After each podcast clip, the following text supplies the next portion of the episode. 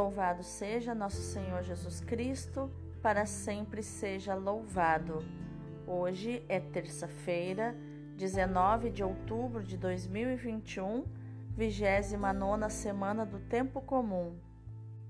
Hoje também comemoramos o dia de São Pedro de Alcântara e de São Paulo da Cruz. Rogai por nós.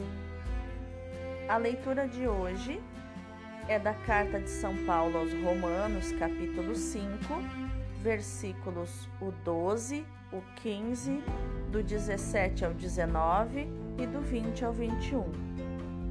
Irmãos, o pecado entrou no mundo por um só homem. Através do pecado entrou a morte, e a morte passou para todos os homens, porque todos pecaram a transgressão de um só levou a multidão humana à morte, mas foi de modo bem mais superior que a graça de Deus, ou seja, o dom gratuito concedido através de um só homem, Jesus Cristo, se derramou em abundância sobre todos. Por um só homem, pela falta de um só homem, a morte começou a reinar. Muito mais reinarão na vida, pela mediação de um só, Jesus Cristo, os que recebem o dom gratuito e superabundante da justiça. Como a falta de um só acarretou condenação para todos os homens, assim o ato de justiça de um só trouxe para todos os homens a justificação que dá a vida. Com efeito, como pela desobediência de um só homem, a humanidade toda foi estabelecida numa situação de pecado, assim também, pela obediência de um só, toda a humanidade passará para uma situação de justiça. Porém, onde se multiplicou o pecado, aí superabundou a graça. Enfim, como o pecado tem reinado pela morte, que a graça reine pela justiça, para a vida eterna, por Jesus Cristo, Senhor nosso. Palavra do Senhor, graças a Deus. O salmo responsorial de hoje é o Salmo 39 Eis que venho fazer com prazer a vossa vontade, Senhor. Sacrifício e oblação não quisestes, mas abristes, Senhor, meus ouvidos. Não pedistes ofertas nem vítimas, holocaustos por nossos pecados. E então eu vos disse: Eis que venho. Sobre mim está escrito no livro: Com prazer faço a vossa vontade guardo em meu coração vossa lei. Boas novas de vossa justiça anunciei numa grande assembleia. Vós sabeis, não fechei os meus lábios. Mas se alegre e em vós rejubile todo ser que vos busca, Senhor. Digam sempre: é grande o Senhor, os que buscam em vós seu auxílio. Eis que venho fazer com prazer a vossa vontade, Senhor. O evangelho de hoje é Lucas, capítulo 12, versículos do 35 ao 38. Naquele tempo, disse Jesus aos seus discípulos: Que vossos rins estejam cingidos e as lâmpadas acesas. Sede como homens que estão esperando seu senhor voltar de uma festa de casamento, para lhe abrirem imediatamente a porta logo que ele chegar e bater. Felizes os empregados que o Senhor encontrar acordados quando chegar. Em verdade, eu vos digo, ele mesmo vai cingir-se, fazê-los sentar-se à mesa e passando os servirá. E caso ele chegue à meia-noite ou às três da madrugada, felizes serão se assim os encontrar. Palavra da salvação, glória a vós, Senhor. Então, o que os textos de hoje têm a nos ensinar sobre inteligência emocional, atitude e comportamento? Na leitura de hoje, Paulo recorda o evento que, a seu parecer, determina e justifica a fragilidade universal, a pobreza radical de todos nós diante de Deus e das exigências da Sua vontade, o pecado original. O pecado original é que determina e justifica a fragilidade do ser humano. Com esse pecado entrou no mundo a morte, como nos diz o versículo 12. A morte física, a que não podemos escapar, é imagem da morte espiritual. O apóstolo sublinha uma dupla solidariedade que une todos os homens, que é a solidariedade no mal, que ameaça fazer reinar a morte no mundo, e a solidariedade no bem, que é garantia da presença de Cristo. A catequese de Paulo é simples e clara. Por causa de Adão, o pecado entrou no mundo, e por causa de Jesus, a graça de Deus entrou no mundo. Paulo repete esse conceito durante todos esses versículos da leitura. Ele vai fazendo como um espiral e, e vai nos levando para o centro desse espiral, cada vez mais entrando no mistério da morte e da ressurreição de Jesus, que mudou o coração da humanidade e o rumo da história, uma vez que trouxe definitivamente ao mundo a graça de Deus. Já no Evangelho, Jesus nos fala: estejam apertados os vossos cintos e acesas as vossas lâmpadas, como nos diz o versículo 35 do Evangelho de hoje.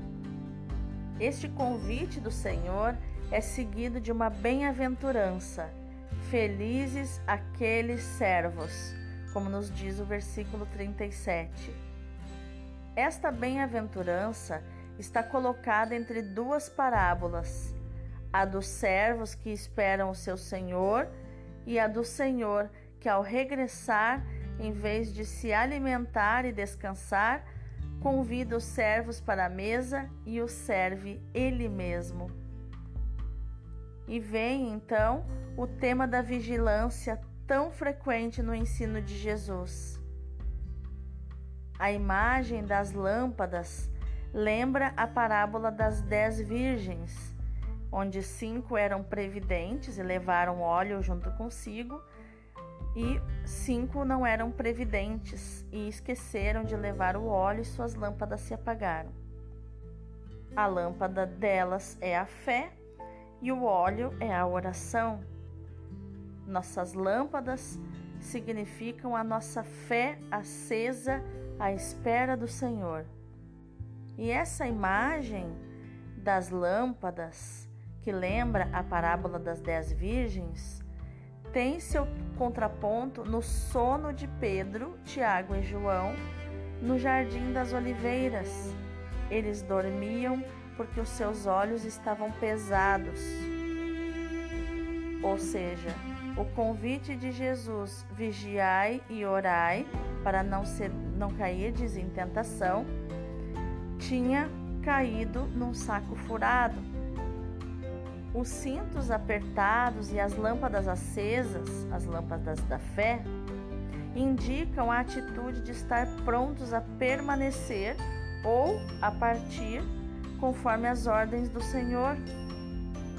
Inspirando-se nos costumes da sua terra, Jesus aponta a vigilância espiritual como uma atitude importante para o cristão Lucas registra outro convite de Jesus: Tende cuidado convosco, que os vossos corações não se tornem pesados com a devassidão. Isso está em Lucas 21, 34. A devassidão entorpece os olhos do coração, dificulta o crescimento e ilude a vida. O torpor espiritual faz perder o sentido da vida, tanto a vida atual quanto a futura. Até chegar ao ponto que o cristão já não sabe mais por que razões viver a sua fé, o que é absurdamente dramático. Paulo afirma o princípio da solidariedade de todos os seres humanos, no mal e no bem. Ele diz: Tal como por um só homem entrou o pecado no mundo, e pelo pecado a morte, assim a morte atingiu a todos os homens, uma vez que todos pecaram. Se pela falta de um só todos morreram, com muito mais razão a graça de Deus, aquela graça oferecida por meio de um só homem, Jesus Cristo, foi a todos concedida em abundância. Nos diz, né, os versículos 14 e 15. Temos dificuldade em admitir esse princípio principalmente no aspecto negativo. Pela falta de um só veio a condenação para todos. Parece para nós um princípio muito injusto e facilmente somos tentados a fugir dessa solidariedade. Não queremos ser confundidos com os pecadores. Até somos capazes de rezar por eles, mas colocando-nos à distância numa atitude idêntica à do fariseu da parábola em relação ao cobrador de impostos e ao resto dos homens. Como nos conta Lucas 18, 11. Mas, se não aceitarmos esta solidariedade no pecado e na condenação, não receberemos a abundância da graça Cristo aceitou essa solidariedade e apresentou-se ao Pai carregado pelos pecados de toda a humanidade. Ele, santo, inocente, imaculado, separado dos pecadores, como nos diz Hebreus 7:26, é um mistério profundo, revelação de um amor que a mente humana nem consegue imaginar. Mesmo na cruz, Jesus esquece-se e não vive senão para nós, apesar da nossa indignidade. Ele diz: Meu Pai, perdoai-lhes, porque não sabem o que fazem. Realmente, os seres humanos não sabem o que fazem, são escravos das suas emoções, dos seus ódios, da sua infância cheia de traumas, cheia de, de turbulências, cheia de raiva, de ressentimentos. Essa oração de Jesus se aplica a nós todos, a todos os pecadores. Esse grito exprime bem a infinita caridade, a infinita generosidade do coração de Jesus, cheio de amor. Meu Pai, perdoa-lhes Perdoa a todos os que me dão bofetadas, a todos aqueles que me ferem com chicotes ou com espinhos, a todos os que me desprezam e me escarram no rosto. Jesus pede pelos pecadores, por mim, por nós, todos que o crucificamos. Ele desculpa a nossa loucura, o nosso orgulho, a nossa sensualidade. Eles não sabem o que fazem. Sim, Senhor, perdoai a estes vossos filhos ingratos, aos filhos da vossa igreja que se mostram indiferentes ou perseguidores. Perdoai-me, peço-vos as graças de arrependimento e de misericórdia, as quais me dá direito à oração de Jesus Cristo. Essa sua oração dele na cruz e depois desta oração, Jesus perdoa o ladrão arrependido. Esse homem está humilhado e contrito, ele pede misericórdia. Jesus pronuncia a sentença do perdão. Ainda hoje estarás comigo no paraíso. A cruz é santificante quando ela é aceita com humildade, como fez o ladrão arrependido. União, portanto, a Jesus na cruz e paciência com Ele e resignação. Vamos orar? Pai Santo, o que te agrada não é a morte do pecador, mas que se converta e viva. Implicados no pecado, mas participantes na graça redentora, queremos oferecer-nos a Ti como sacrifício de oblação, oblação viva, santa e agradável. Converte-nos e converte os nossos irmãos, para que, buscando o único bem necessário, nos consagremos inteiramente ao louvor de Tua glória, Senhor. Amém. Lembrando, meu irmão, minha irmã, que onde abundou o pecado, superabundou a graça. Mas isso não significa licença para pecar. Nós sabemos que quando pecamos, vão acontecendo graças de Deus na nossa vida para nos lembrar do seu amor. Nós sabemos disso, a palavra nos garante isso e é isso que acontece. Mas que hoje seja um dia de entregar o coração ao Senhor e dizer: Senhor, eu quero pagar o preço que a vida de santidade me custa. Eu sei que onde abundou o pecado, superabundou a graça, mas eu quero viver na tua graça. Eu quero viver longe do pecado, porque assim eu sou mais feliz. Contigo, Jesus, próximo de mim. Amém.